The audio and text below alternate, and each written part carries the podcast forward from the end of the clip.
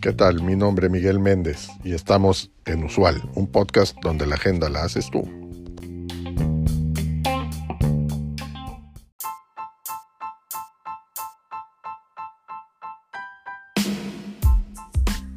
Todo el mundo habla de ChatGPT, pero nadie te dice cómo puedes usarlo en finanzas.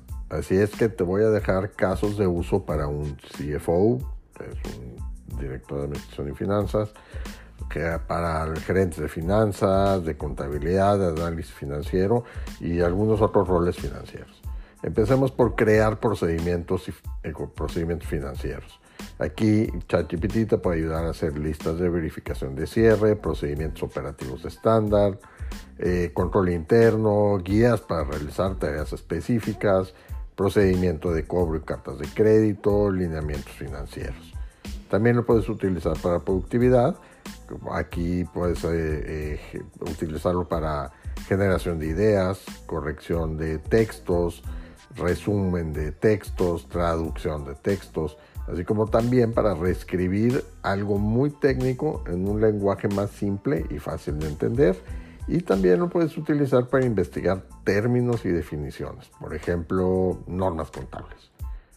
Otra más es que te sirve para escribir correos electrónicos, por supuesto, de muy alta calidad, eh, sobre orientación y control presupuestario, de, para solicitar información muy específica, para preparar o, agendar una reunión, para enviar y hacer resúmenes ejecutivos, para generar minutas y obviamente, bueno, pues para tener comunicación con, con tus clientes y proveedores.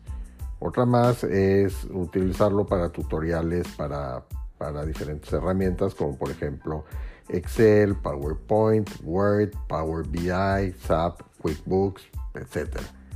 Y otra más también es utilizarlo para análisis financiero, ya que te puedes utilizarlo para que te haga un análisis de punto de equilibrio, de comparación de diferentes escenarios, eh, cambio de precio e impacto en, la demanda, que estamos hablando de, elasticidad.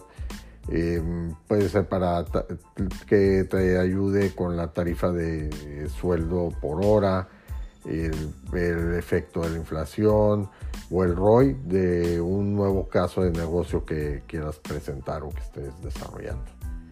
Además de los casos de uso mencionados, ChatGPT también se puede utilizar en finanzas para generar informes financieros personalizados, como por ejemplo pérdidas y ganancias, los balances y súper importante el estado de flujo de, efectivo, que ya saben que es uno de mis favoritos.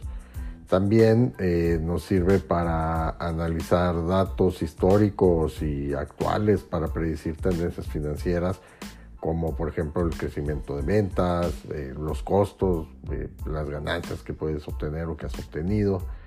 También puedes utilizarlo para automatizar tareas financieras repetitivas como la entrada de, datos o la captura de datos, la conciliación de cuentas y por supuesto la generación de los informes más comunes y, de mayor uso este, periódico. Y también puede utilizarse para crear contenido educativo sobre finanzas como artículos para blogs, para cursos en línea y para videos. ChatGPT es una herramienta muy poderosa que puede ayudar a los profesionales de las finanzas a ser más eficientes, productivos y estratégicos. Así es que ahora tienes dos opciones. Dejar que la inteligencia eh, artificial se apodere de tu trabajo o aprovechar la inteligencia eh, artificial para impulsar tu carrera. Tú escoges. Esta información viene de la cuenta de Twitter de Nicholas Busher.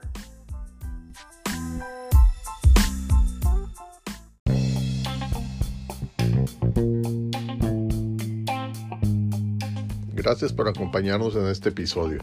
Te recuerdo seguirnos y darnos like. Es de suma importancia para el desarrollo de este proyecto. Así como también te pido que nos dejes tu mensaje de voz en el cuerpo de este podcast con el tema que quieras que tratemos en los siguientes episodios o que nos envíes un mensaje directo en nuestro Twitter arroba usual un podcast.